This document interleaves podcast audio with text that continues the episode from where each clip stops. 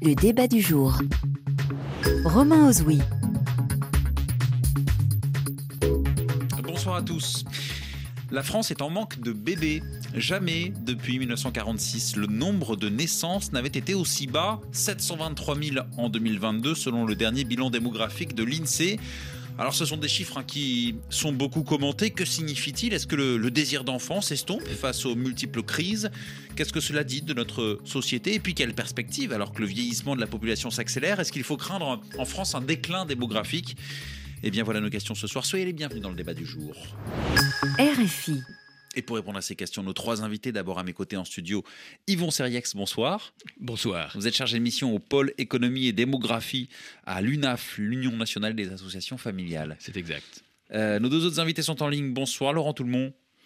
Bonsoir. Démographe, chercheur à l'unité fécondité famille conjugalité à l'INED, l'Institut national d'études démographiques. Et Gérard François Dumont, notre troisième invité, bonsoir. Bonsoir. Géographe, économiste et démographe, professeur à l'université Sorbonne Université. Merci beaucoup à vous trois d'avoir accepté l'invitation du débat du jour sur RFI. Alors je voudrais commencer avec vous, Laurent monde qui est démographe.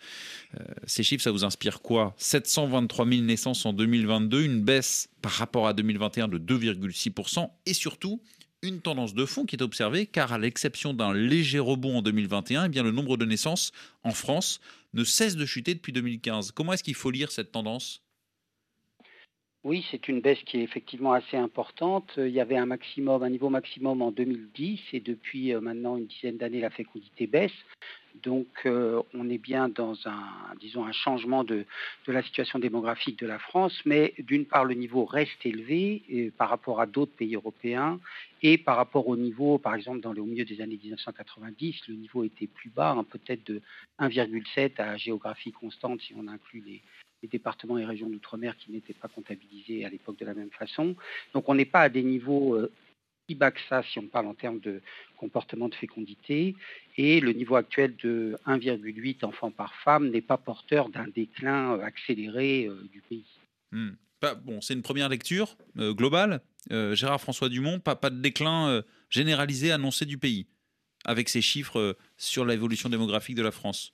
Oui, on a quand même un déclin très important de ce qu'on appelle le solde naturel, c'est-à-dire la différence entre les naissances et les décès. Et euh, ce déclin, il signifie que si les choses continuent ainsi, à terme, on aura en France plus de décès que de naissances. Et c'est une probabilité très forte que nous avons d'ailleurs euh, étudiée dans notre vue population et avenir. Et il faut rappeler que ces évolutions sont liées aussi à des décisions politiques. Parce que lorsqu'on regarde l'évolution de la fécondité en France euh, toutes ces dernières décennies, bien sûr, les raisons sont multiples, mais l'évolution de la politique familiale est absolument fondamentale pour les comprendre.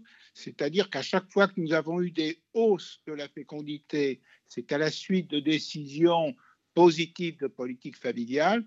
Et à chaque fois qu'il y a eu des baisses, c'est à la suite de décisions négatives de politique familiale. C'est la raison pour laquelle, dès 2014, Hein, j'ai pu annoncer qu'il y allait avoir une baisse de la fécondité, puisqu'on a raboté un certain nombre d'éléments de politique familiale qui rendent beaucoup plus difficile la conciliation de la vie professionnelle et de la vie familiale. Hmm. faut-il relancer les, politiques familiales? Ce sont des voix qui s'élèvent euh, à, l'intention du président Emmanuel Macron directement. Je vais vous faire réagir sur ce sujet, pas tout de suite. Hein. Yvon Seriex, évidemment, vous qui êtes euh, à, l'Union nationale des associations familiales, mais d'abord d'une manière générale, que vous inspirent ces chiffres et notamment cette tendance qu'évoquait Gérard François Dumont d'une mortalité en hausse d'une natalité en baisse, ça c'est inquiétant. Effectivement, 2022, 667 000 décès. On n'est pas loin de l'année noire de 2020, qui est celle de la pandémie, et entre guillemets seulement 723 000 naissances. Euh, euh, tout, à fait. On n'a pas, euh, on n'a pas tous les, toutes les décennies aussi une, suite de, de déclin aussi continu. ce qui, ce qui m'a marqué dans votre présentation, c'est vous avez parlé du désir d'enfant. On va en parler. Tout à fait. Et ben, globalement, euh, on n'a pas vu de déclin du désir d'enfant en parallèle de cette, de cette baisse des naissances. Ça, peut être une des lectures. Euh, c'est euh, ben, le désir d'enfant, on peut le mesurer. Hein, il se mesure, il s'est mesuré régulièrement en 2001, 2006, en 2011 à l'échelon européen et dans chaque pays. on a réédité cette étude en 2020 et on a constaté qu'il n'avait pas bougé non plus. D'accord. Il était assez stable. Il n'a pas évolué Par rapport à quelle période? Entre 2011 et 2020, il n'a pas, il n'a pas évolué. D'accord. Il était, globalement, à, euh, il restait à 2,39, 2,40. Hein. C'est, mm. globalement, euh, mais c'est pas parce qu'on veut des enfants qu'on peut les avoir. Mm. je, rejoins la, remarque de, Gérard François Dumont. Il y a eu beaucoup de changements entre 2011 et 2020, euh, où, il y a, où le gros de la baisse s'est déjà effectué. Et euh, ça coïncide avec euh, une période de, forte érosion, effectivement, de toutes les politiques familiales, dans en plus un contexte euh, économique général qui n'était pas favorable, hein, et qu'on pourra peut-être détailler tout à l'heure. Mais d'une manière générale, nous, notre lecture des chiffres, c'est que Aujourd'hui, si les, gens ont moins d'enfants, c'est pas parce qu'ils en veulent moins, c'est parce qu'ils n'ont pas forcément les moyens, et surtout les moyens matériels de les avoir. Alors le pourquoi du comment, on va euh, le décortiquer, j'ai envie de dire, dans, les instants qui viennent. Mais d'abord, est-ce que ça vous inquiète, vous, cette perspective d'une baisse de la natalité, d'une augmentation de la mortalité? Euh, Grosso modo, si, euh, dire, on, serait inquiet si on savait qu'il n'y avait rien à faire. Hmm. Globalement, nous savons qu'il y a quelque chose à faire. Et la solution, c'est relancer les politiques familiales, c'est ça? C'est une des solutions, ça fait partie des solutions, plus exactement. Une politique familiale toute seule, elle ne fait pas forcément grand-chose. Elle doit être tout à fait globale et articulée avec les autres politiques publiques.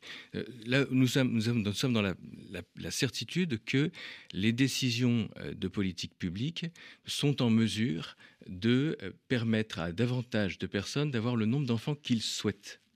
Hmm. Alors, sur le, désir d'enfant, parce que ça, c'est un point central de, notre débat, vous dites qu'il n'a pas reculé en une dizaine d'années. Euh, il y a ce sondage qui a fait beaucoup de bruit à l'automne dernier, IFOP pour le magazine Elle. Tout à fait. 30% des femmes en âge de procréer qui ne veulent pas d'enfants. Ça, c'est pas une tendance nouvelle? 30% des femmes en âge de procréer qui n'ont pas eu d'enfants. Hein, donc, ça, fait juste 13%. Mmh. Ça fait 13% des femmes en âge de procréer. Hein, pas, ce n'est pas un tiers des femmes, ce n'est pas 30% des femmes en âge de procréer euh, qui ne veulent pas d'enfants dans ce sondage. Euh, c'est 13%. Euh, c'est en fait 13%, parce que la base de sondage sur laquelle est basé ce chiffre de 30%, c'est sur toutes les personnes toutes les, qui en âge de procréer mais qui n'ont pas eu d'enfants, qui n'ont pas encore d'enfants. Oui, bien hein? sûr. On, parle des, femmes en, âge de procréer qui n'ont pas encore eu d'enfants. Il faut préciser. Bon, sur ces femmes-là, en tout cas, euh, elles ont toutes les raisons de vouloir un enfant, mais elles ont 30% seulement en vouloir, en, en vouloir un. Est-ce que ça, pour vous, c'est quelque chose qui, est nouveau? Euh, Globalement, euh, il faut toujours faire assez attention. D'abord, il faut bien voir que le désir d'enfant ne commande pas, comme je vous l'ai dit, on, on, le voit peu varié et on voit par contre les naissances variées, il ne commande pas le nombre de naissances. Ce qui commande, selon nous, le nombre de naissances, c'est par exemple, dans ce sondage, les 70% de, femmes qui voudraient avoir des enfants, qui correspondent peut-être d'ailleurs aussi à 70% d'hommes, parce que le désir d'enfant masculin est pratiquement similaire au désir d'enfant euh, féminin. Il faut le savoir, c'est un tout petit peu inférieur, mais c'est globalement la même chose. Euh, c'est que globalement, euh, il y a quand même beaucoup plus de chances que les variations des naissances dépendent des 70% de, personnes qui souhaitent des enfants. On, euh, regarde le verre à moitié plein ou à, moitié vide. Mais, bah, cependant, il faut, il faut un désir d'enfant à la base quand même pour, pour, pour, faire des enfants. Euh, il faut un désir d'enfant. Et, s'il y a une érosion du désir d'enfant, il va y avoir une érosion de la natalité Non, justement, je ne pense pas. D'accord, bah, c'est votre globalement, lecture Globalement, je pense surtout qu'il est tellement énorme. C'est-à-dire, même si l'on prend, si prend par exemple les chiffres du, euh, du, sondage de L, qui est 2022 et qui, était, qui est en ligne, hein, c'est un, un, sondage qui a été fait en ligne. Euh, on trouve donc 13% de personnes qui ne veulent pas d'enfants du tout. Nous, on en avait, on avait avec les mêmes questions posées, mais en face à face, deux ans plus tôt, on en avait euh, juste 4%. Hein. Hmm. Donc il y a peut-être aussi quelques effets de quelques effets structure, hein, parce que hmm. globalement, l'essentiel de la baisse des naissances, elle était déjà faite. Mais ça, passons, hein, ce n'est pas tellement, tellement le sujet. Mais globalement, ça fait euh, lorsque vous faites le total, euh, le total de, euh, vous synthétisez ça en un nombre d'enfants souhaités, un idéal en tout cas de nombre d'enfants souhaités, vous arrivez à 2,1 pour elle et à 2,39 pour nous. Voilà, ça c'est hein. effectivement ce que vous avez publié à l'Union nationale des associations familiales. Vous dites que le nombre idéal d'enfants, finalement, il n'a pas changé par rapport à il y a 10 ans. Exactement. Et qu'est-ce qui a changé alors? Ce qui a changé, c'est la capacité de réaliser ce désir d'enfant, selon nous. Et, ça a véritablement changé de façon assez massive. Vous avez eu euh, pendant, euh, vous avez eu pendant très longtemps un chômage très persistant après 2008 et une stagnation de 10 ans du niveau de vie. Donc déjà, c'est pas très très bon comme contexte. Vous avez une crise du logement qui s'aggrave avec un coût du logement qui a beaucoup plus augmenté que les revenus.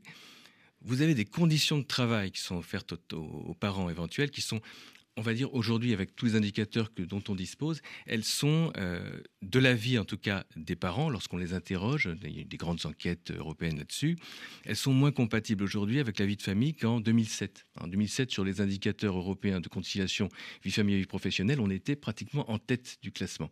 Là, on est dans les profondeurs. Mmh. Et, on y est resté parce qu'on a, refait des, on a fait de nouvelles mesures récemment.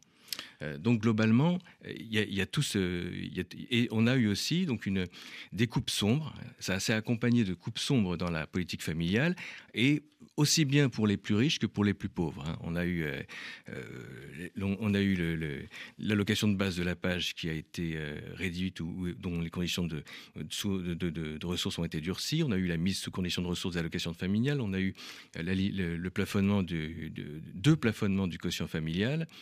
on a eu une érosion générale du pouvoir d'achat des prestations. C'est ce qui est un, euh, ce qui, c'est-à-dire qu'elles ont été insuffisamment revalorisées. Et en tout, en fait, la politique familiale dans son ensemble, euh, ou dans son ensemble, c'est-à-dire aussi bien euh, l'accueil du jeune enfant que, les, que, les prestations, ça, la dépense par enfant, elle a baissé. Mmh. Elle a baissé assez nettement. En moyenne, ça, en moyenne, ça fait 137 euros par enfant de moins. Euh, on a envoyé beaucoup de signaux négatifs, très clairement, et ceci dans, un contexte économique qui était déjà pas brillant. Hmm. Euh, or, je dirais, les conditions matérielles, on sait qu'elles sont assez essentielles, elles sont, qu'elles sont, très, elles sont même complètement cruciales dans euh, la décision de commencer à avoir des enfants. Hein, c'est... Les, vous avez les, principales, c'est une question qu'on avait posée dans une enquête en, 2000, en 2012. Globalement, le logement, avoir un travail stable, c'est ça qui compte. On a compris trop d'obstacles financiers, euh, les conditions matérielles pas suffisamment réunies pour euh, justement euh, faire accélérer cette, natalité qui explique peut-être la, baisse actuelle. Laurent tout le monde, là on est au cœur de notre, de notre débat. Est-ce qu'on assiste actuellement à un tournant sociétal face à l'évolution démographique? Alors, tout d'abord, les, motivations de la politique familiale ne sont pas forcément qu'il y ait plus de naissances quand il s'agit de lutter contre la pauvreté des familles avec enfants ou de faciliter la conciliation entre vie familiale et vie professionnelle. Euh, on, agit, disons, sur le niveau de vie des familles qui ont déjà des enfants. Alors ça peut avoir un impact sur le nombre de naissances, mais le nombre de naissances n'est pas forcément la hmm. motivation principale. Et puis ça a été dit, les situations d'emploi, euh, euh, les, risques de chômage peuvent avoir un impact sur les, décisions d'avoir des enfants. Donc euh, je crois qu'il faut fonder la politique familiale sur un peu autre chose que seulement de vouloir augmenter la natalité. Parce qu'on a vu la fécondité, elle a baissé dans beaucoup de pays d'Europe, tous les pays où la fécondité était haute, elle a baissé depuis 2008. Alors elle a baissé plus tardivement en France, mais euh, d'attribuer la baisse actuelle à euh, l'affaiblissement des politiques familiales, de même que d'attribuer la hausse dans les années 90 et 2000 à un éventuel renforcement des politiques familiales, euh, c'est quand même oublier toutes les autres motivations qui peuvent faire que les couples ont ou non des enfants. Donc c'est effectivement important de voir qu'il y, a eu effectivement un affaiblissement de la politique familiale, notamment en termes de place de crèche, en termes de conciliation pratique de vie familiale, vie professionnelle. Sur les allocations directes, la baisse a été quand même assez euh, modérée, on peut dire, par rapport, encore une fois, à ce qui se passe dans d'autres pays. Donc je crois que c'est important de, de ne pas seulement justifier la politique familiale par le nombre d'enfants, parce que quand la fécondité augmente, il ne faut pas arrêter non plus la politique familiale. Mmh. La stabilité d'une politique d'aide à toutes les familles est très importante pour assurer ce qu'on voit depuis, disons maintenant, 50 ans. On a un niveau qui est à peu près stable en France de la fécondité, un niveau assez élevé, qui permet à la population de continuer à rester constante. Alors, Charles-François Dumont l'a dit, c'est très important, il va y avoir effectivement une augmentation importante du nombre de décès. Mais ça, c'est parce que les générations nombreuses du baby-boom vont remplacer les générations moins nombreuses nées avant la Deuxième Guerre mondiale. Donc, on va vers une situation d'équilibre où il va y avoir plus de décès, il va y avoir un vieillissement de la population, une diminution du solde naturel. Ça, c'est tout à fait certain. Mais euh, même si la fécondité augmentait, il y aurait forcément euh, une diminution importante du solde naturel. Donc je crois qu'il faut pas, il faut bien serrer les questions. Hmm. Et c'est vrai que la population de la France va probablement euh, ralentir. Hein. elle continuera à augmenter d'après les projections de l'INSEE jusqu'aux années 2040 et après elle pourrait se stabiliser ou diminuer un petit peu. Mais disons encore une fois, ça n'est pas ça qui doit justifier, à mon sens, une politique familiale volontariste. Hmm. Et, finalement, donc rien d'inquiétant, vous nous dites finalement, face à cette évolution démographique en France, malgré cette baisse annoncée et qui devrait se poursuivre, vous le dites, euh, même, même si euh, euh, ça devrait être à un rythme ralenti jusqu'en 2040-2045, cette hausse de la, de la mortalité. Il y a un, troisième acteur qui est important, c'est le solde migratoire. Est-ce que c'est celui finalement qui va être le, le moteur démographique dans les années à venir en France? Alors, on a un peu des difficultés parce qu'en France, le sol migratoire est produit par l'INSEE à partir des données du recensement. Donc à cause de la crise de Covid, il n'y a pas eu de vague de recensement en 2021. Donc on a des données, euh, enfin l'INSEE met en avant un, chiffre de sol migratoire qui est probablement surestimé parce qu'à cause de, l'épidémie de Covid, on a vu euh, une diminution des entrées et même si peut-être que ça s'est rétabli en 2022, enfin disons qu'il y a une grande incertitude sur le solde migratoire aujourd'hui, mais sur le moyen terme, euh, c'est certain que le sol migratoire aura un rôle pour compenser, disons, le fait que euh, la population active pourrait être amenée à long terme à diminuer un petit peu si la fécondité restait au niveau de 1,8. Est-ce que ça ne représente pas des risques finalement de, compter sur ce sol migratoire euh, pour euh, tenir une, démographie dans un pays? Ça veut dire que finalement le, pays n'est plus à même de... Enfin, comment dire, les, les naissances ne sont plus au rendez-vous, suffisamment au rendez-vous? Non, mais on peut dire que quand bien même les migrations s'arrêteraient complètement, ce qui est tout à fait improbable, et la France plutôt, enfin, un sol migratoire plutôt plus faible que ses voisins, mais quand bien même les, les sols migratoires s'arrêteraient complètement, la population de la France continuerait à augmenter ou elle se stabiliserait, puis elle diminuerait peut-être un petit peu avec moins d'enfants et plus de personnes âgées, mais à un rythme qui ne mettrait pas du hmm. tout la nation en péril d'un point de vue économique. On le sait, s'il y a une bonne politique d'éducation, ça peut avoir des avantages. On n'est pas du tout dans la situation de nos voisins d'Europe du Sud, sans parler de nos voisins d'Asie du Sud-Est, où il y a vraiment péril en la demeure. Il y a un niveau de fécondité qui pose un problème pour l'organisation de la société. Mais avec 1,8 enfants par femme, même avec un sol migratoire faible comme ce qui est prévu par l'INSEE, il n'y a pas de, difficulté. Alors, ça ne veut pas dire qu'il ne faut pas avoir de politique familiale. Bien sûr, on a bien compris. Gérard François Dumont, est-ce que vous partagez ce constat? Il y a et cette beaucoup d'éléments qu'il convient de préciser. Le premier, c'est que lorsqu'on parle du sol migratoire, en fait, il y a deux soldes migratoires. Il y a d'abord le sol migratoire des natifs, donc des personnes nées en France, et il est extrêmement négatif. Donc ça veut dire que la France est un pays répulsif pour ces jeunes, et notamment pour les jeunes diplômés qui partent à l'étranger chercher du travail. Donc ça, c'est quand même pas une bonne nouvelle. Quant au sol migratoire des immigrés, lui, effectivement, il est positif. Donc, vous voyez qu'on additionne deux sols migratoires totalement différents. Le deuxième élément qu'il faut rappeler, c'est que les, données qui ont été euh, diffusées cette semaine sont essentiellement des données de la France métropolitaine plus les cinq départements d'outre-mer.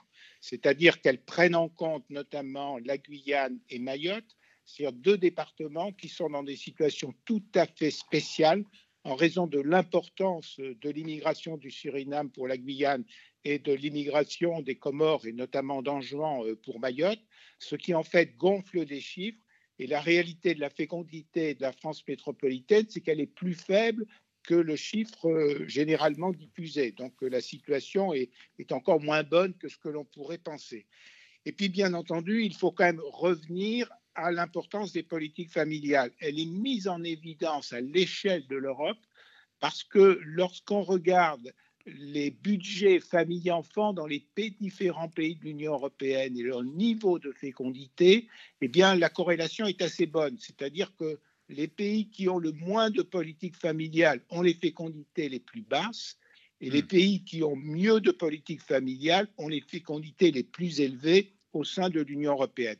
Le problème, il est en fait assez simple, si vous voulez. C'est un problème d'équilibre et c'est un problème de liberté. Le rôle des politiques, à mon sens, c'est de permettre aux Français, aux couples, de choisir le nombre de leurs enfants librement.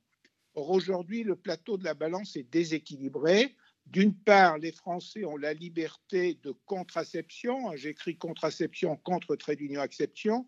Donc, autrement dit, toute femme ou tout couple qui ne souhaite pas avoir un enfant peut le faire parce que les méthodes de contraception sont remboursées par la sécurité sociale, parce que même s'il y a une fécondation et que le couple ou la femme change d'avis, l'avortement est pris en charge par les pouvoirs publics. Mais pour que le plateau de la balance soit équilibré, il faut aussi que les familles aient la liberté d'accueillir un enfant supplémentaire. Et cela suppose effectivement de, revenir sur des politiques familiales plus ambitieuses.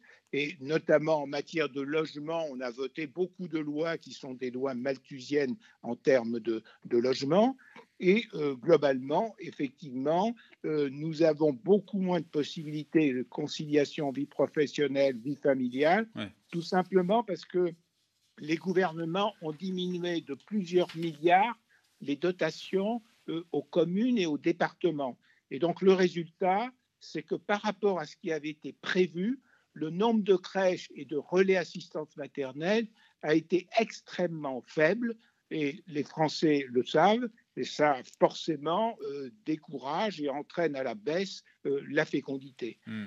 donc on est toujours surpris d'ailleurs devant ces évolutions euh, parce que euh, avant les années 2010, euh, la politique familiale de la France était une politique qui était vue positivement, je dirais presque dans tous les pays occidentaux, qui venaient régulièrement voir comment la France faisait pour avoir une fécondité supérieure à la moyenne de l'Union européenne. Donc c'est une politique qui marchait et, bizarrement, cette politique qui marchait, eh bien, on l'a euh, rabotée considérablement euh, ces dernières années et, on continue de le faire. Hein. C'est-à-dire qu'il y a encore eu des décisions euh, récentes consistant à ponctionner les recettes de la caisse d'allocation familiale pour les utiliser à d'autres fins que la politique familiale. On a compris que vous dénoncez, et pas seulement vous, nos deux autres invités également,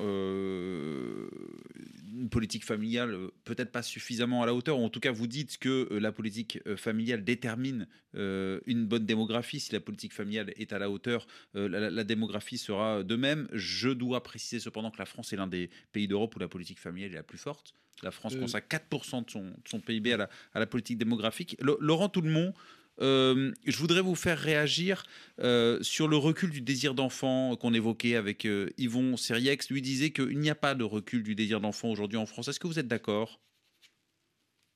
Deux petits points, si vous voulez, pour allumer le débat avant de répondre à votre question. Premièrement, aujourd'hui, la politique familiale est forte en France et la France a la plus haute fécondité de tous les pays de l'Union européenne. Donc on est encore dans une situation, disons, plutôt favorable si on a une vision nataliste. Deuxièmement, le sol migratoire des natifs, des personnes qui sont nées en France, par définition, il est négatif parce que les gens, ils sont nés, tout ce qu'ils peuvent faire, c'est partir.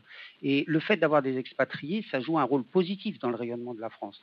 Donc je crois qu'il ne faut pas voir la fuite des cerveaux, disons, comme un appauvrissement du pays et le fait que le sol migratoire des personnes nées à l'étranger est forcément plus élevé. C'est tout à fait euh, euh, structurel. Enfin, il n'y a, rien d'anormal à ça.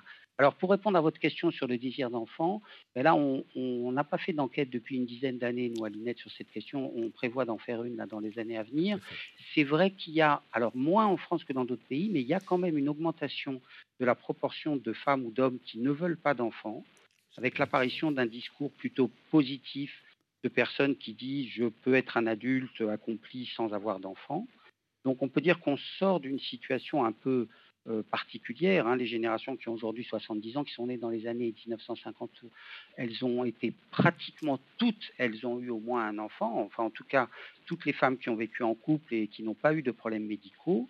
Alors aujourd'hui, il y a des méthodes d'assistance médicale à la procréation qui sont remboursées en France beaucoup mieux que dans d'autres pays, hein, par rapport à ce que disait Monsieur Dumont sur les, aides. Euh, il y a une aide même pour avoir des enfants pour ceux qui auraient des difficultés à l'avoir. Et globalement, euh, enfin, ce que dit Monsieur Serreg, c'est tout à fait vrai. Le désir d'enfant reste en France hmm. élevé, plus élevé que dans d'autres pays. Mais il y a un retard de la fécondité des jeunes adultes. C'est ce qu'on voit dans beaucoup de pays d'Europe actuellement. Et la question, c'est plutôt ces jeunes adultes qui n'ont pas leurs enfants avant 30 ou 35 ans, est-ce qu'ils auront eh ben, disons, leurs deux enfants en moyenne après l'âge de 30 ans. Oui, le, taux de fécondité, effectivement, des 35-39 ans ne, ne, baisse pas, euh, alors que l'âge moyen de la maternité euh, continue d'augmenter. Il, est de 31 ans aujourd'hui contre un peu plus de 29 ans il y a, il, y a 20 ans. Euh, mais il y a de plus en plus, par exemple, je vais noter un autre, un autre chiffre, la proportion de femmes qui jugent qu'être mère n'est pas nécessaire à leur bonheur. Selon, selon un sondage IFOP, elle a triplé en 20 ans, 12% en 2000, elles sont désormais 33. Il a Est-ce que vous avez observé ceci, Laurent Tout-le-Monde, qui est démographe, qui a de plus en plus ce, sentiment finalement que euh, c'est plus une, condition pour être heureux, c'est plus nécessaire. Il y a davantage ce choix qui est positif, et il y a aussi qui est moins positif euh, la crainte de, des, multiples crises. Quel euh, monde vais-je laisser à mon enfant La crise climatique, les crises politiques, économiques et sociales? Oui, alors on est confronté au problème que les personnes, les répondants changent assez souvent d'avis. Et la plupart des jeunes qui disent qu'ils ne veulent pas d'enfants pour sauver la planète, mais la planète, elle s'en fiche un peu hein, de savoir s'il y a beaucoup de naissances en France ou pas. Mais peu importe, ceux qui disent ça et ceux qui évoquent des, arguments très généraux peuvent changer d'avis parce qu'ils ont un conjoint, par exemple, qui veut des enfants, etc. Et les raisons qui sont liées à la crainte du chômage, de l'incertitude face à l'avenir, sont des raisons qui peuvent changer au cours du hmm. temps. Et à l'inverse, il y a des gens qui veulent avoir des enfants, mais euh, soit pour des contraintes professionnelles, soit parce qu'ils n'ont pas trouvé la bonne personne pour faire des enfants ou le bon moment, vont se retrouver sans enfants sans vraiment l'avoir voulu. Donc il y a à, cette frange qui reste rare en France, hein, de personnes qui restent sans enfants, il y a une pression sociale forte quand même hein, en, direction des couples qui n'ont pas d'enfants, pour qu'ils aient un enfant et quand ils en ont un, pour qu'ils en aient un. Elle n'est pas moins forte cette pression aujourd'hui? Avec le Peut-être un peu, mais c'est plutôt, c'est pas, c'est pas forcément un mal que la pression soit moins forte. Euh, les gens sont euh, libres de faire ce qu'ils veulent. C'est un élément extrêmement important du bien-être de la population. On, frémit d'horreur à l'idée des peuples, on le hmm. voit, hein, les pays où on empêche les couples de faire des enfants, où on les force à faire des enfants, sont des pays où il ne fait pas bon vivre. Donc c'est important d'avoir une politique qui incite, une politique qui compense, ça coûte cher hein, d'élever des enfants, mais on a déjà des politiques sociales, des politiques d'éducation qui prennent en charge une part très importante du coût d'éducation des enfants, même si des progrès sont effectivement possibles, et notamment pour les enfants de moins de 3 ans, ça a été dit, les problèmes de garde d'enfants, euh, hmm. on est loin, disons, de répondre à la demande des couples qui ont besoin d'avoir deux salaires, qui ont besoin d'avoir deux actifs, et donc pour lesquels non pas seulement d'avoir des enfants qui vont à l'école à 3 ans, mais d'avoir aussi des enfants qui sont gardés avant l'âge de 3 ans. C'est un élément très important. Donc là-dessus, il y a des progrès à faire, mais pas forcément pour inciter les couples à faire plus d'enfants, tout simplement pour faciliter les conditions de conciliation euh, entre la vie familiale et la vie professionnelle des parents, euh, des pères et des mères. Hmm. Yvon Seriex, il nous reste un peu plus d'une minute. Euh, après la pluie vient le beau temps, après la crise. Est-ce qu'il y aura un rebond profond de la natalité. Ça a été le cas lors des crises précédentes, mais là, cette crise, ces crises actuelles, on ne sait pas quand est-ce qu'elles se termineront. Je dirais qu'il y a beaucoup de choses qui dépendent de décisions hein, et que ce n'est pas du tout euh, comme une météo et ce n'est pas comme attendre la fin d'une averse. Euh, il y a des leviers d'action et comme pas, ce qui est pour, compléter ce que dit euh, ce que dit Laurent Toulmont, les les leviers pour satisfaire le désir d'enfant, il ne s'agit pas d'ailleurs d'avoir beaucoup d'enfants, il s'agit de satisfaire le désir existant d'enfant. Hein. Euh, ce sont les mêmes politiques qui permettent de lutter contre la pauvreté, parce que mmh. c'est la conciliation. C'est-à-dire que la conciliation famille-travail, c'est ce qui permet, à, en particulier, euh, c'est ce qui, c'est le, le meilleur levier contre la pauvreté. Mmh. Euh, avoir, ça permet à la fois d'avoir des enfants et qu'ils ne soient pas pauvres, hein, globalement. Euh, et aujourd'hui, en tout cas en France, euh, la, pauvreté des enfants est principalement due à, au, manque d'accès à l'emploi, et surtout donc de l'emploi de qualité, de l'emploi qui soit euh, euh, qui ne vous coûte pas plus cher qu'il ne vous rapporte en un sens surtout quand mm. on enfin quand on est parent. Et globalement je pense que s'il y a sur nos trois intervenants je crois que nous avons tous dit quelque chose sur la conciliation vie familiale vie professionnelle. Et, également je retiens ce renforcement auquel vous appelez des, politiques familiales davantage pour lutter contre la pauvreté peut-être que pour pour booster la, natalité. Il, il n'y a pas besoin de la booster le, désir existe déjà. Merci Yvon chargé de mission au pôle économie et démographie à l'Union nationale des associations familiales. Merci Laurent Toulmont, démographe, chercheur à l'unité fécondité, famille, conjugalité à l'INED. Et Gérard François Dumont, géographe, économiste et euh, démographe, professeur à l'Université Sorbonne Université. C'est la fin de ce débat du jour. Merci à vous de nous avoir écoutés. Rendez-vous sur rfi.fr.